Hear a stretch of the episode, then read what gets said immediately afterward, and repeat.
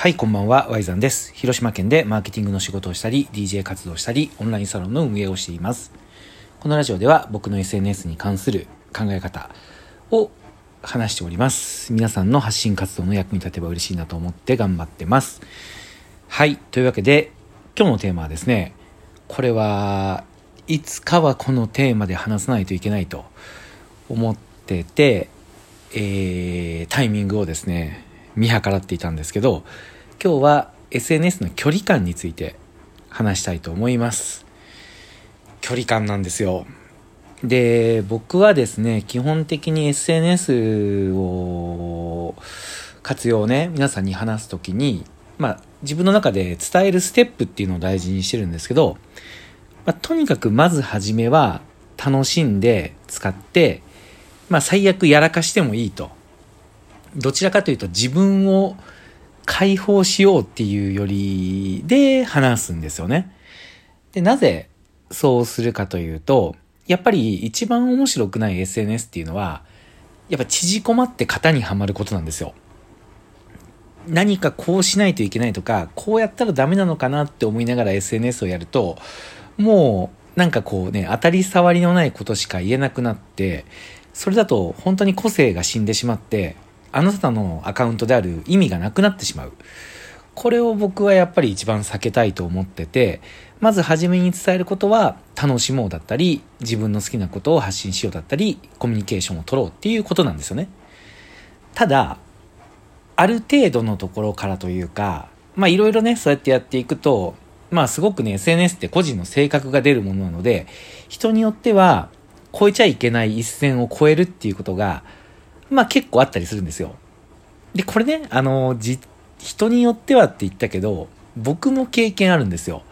始めた頃にツイッターで仲良くなったのかなと思って、ちょっとね、あの一般的なマナーを超えるような絡みをしてしまって、ちょっと相手に不快感を与えてしまったとか、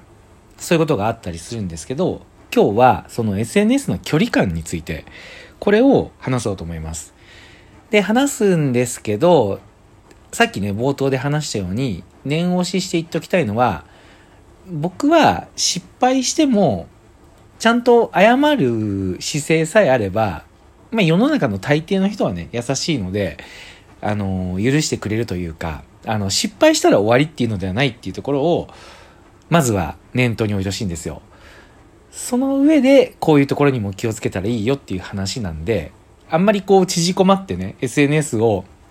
発信をね、怖がるっていうところは避けてほしいなって思いながら喋ります。で、なんでこの話をしようかと思ったかというと、キングコングの西野さん。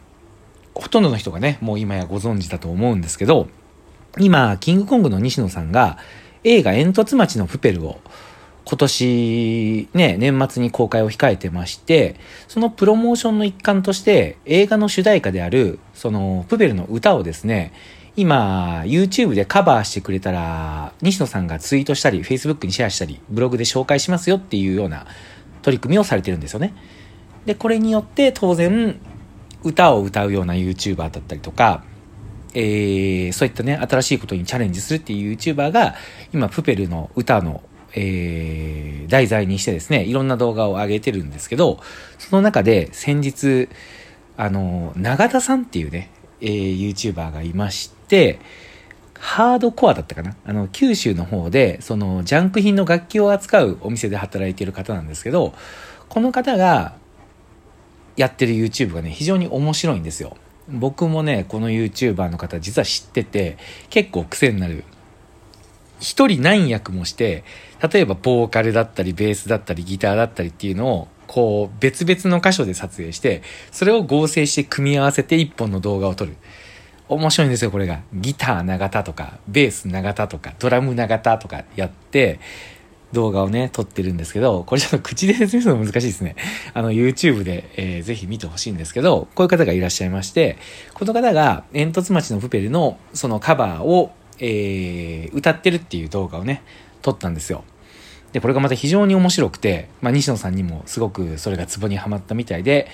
えー、ブログにもね、書いてシェアされてたんですよ。で、こうなるとですね、これ僕も経験があるんでよくわかるんですけど、何が起きるかっていうと、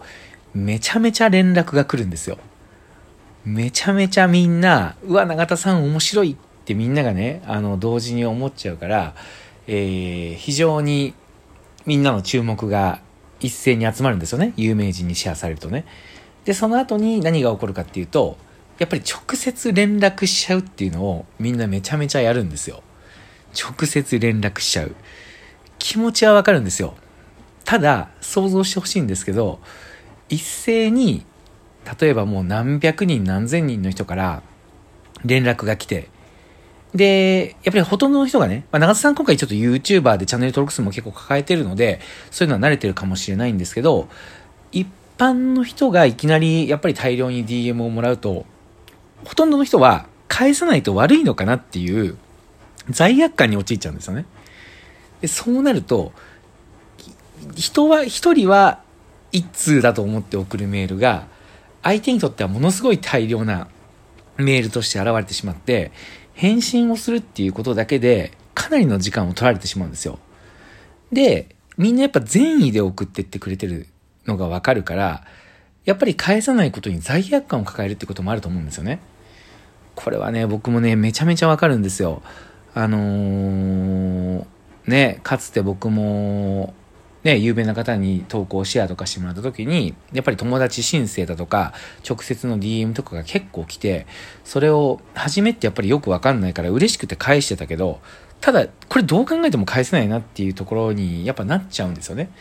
で、今回、永田さんはやっぱお店もやってるので、そのお店に行きたいっていう人も多分大量に現れると思うんですよ。で、ここでね、すごい伝えておきたいポイントがあるんですけど、人っていうのは、あの、自分の価値観でしか想像って届かないと思うんですよね。なので、多くの人は SNS をやってる時に知らない人から DM で、えー、作品が良かったですって言われるのとか、投稿が良かったです、ブログが良かったですって言われるのって嬉しいと思うんですよ。ここにね、恐ろしさがあるわけですよ。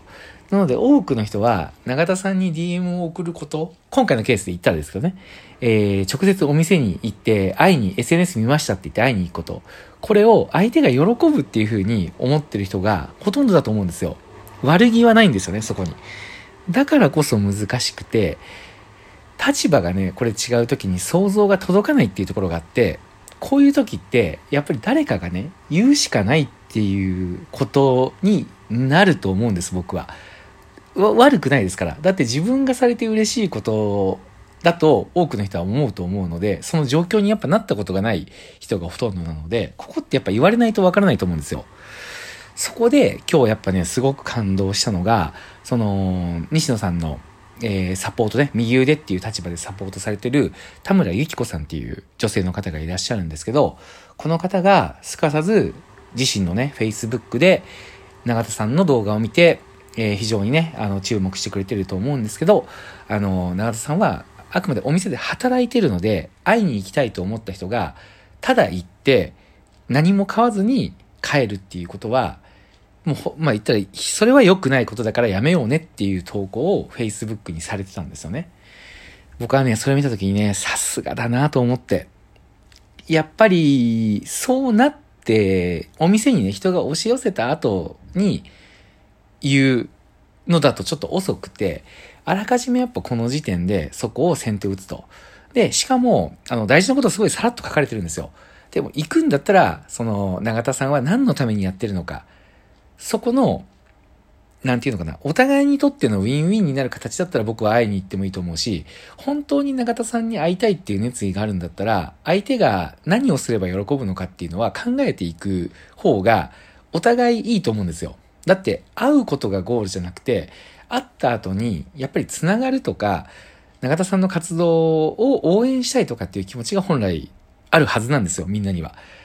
けど、そこの配慮なく言ってしまうと、迷惑なことになっちゃうので、田村さんはその投稿の中に、永田さんは楽器をね、そのお店の楽器を売るためにやってるわけだから、そのジャンク品の楽器っていうのを、もう行くんだったら買おうねっていうことを言ってくれてるわけですよ。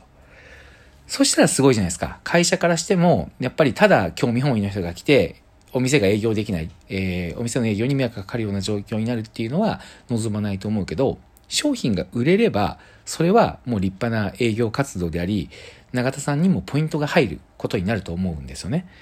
そこをさらっと書かれてるっていうところがすごい優しい投稿だなと思って、もうこのタイミングでこれをちょっと事例にして、SNS での距離感についてね、話そうと思いました。距離感大事です。あのー、自分がされて嬉しいことを相手にもしようって僕は普段から言ってますけど、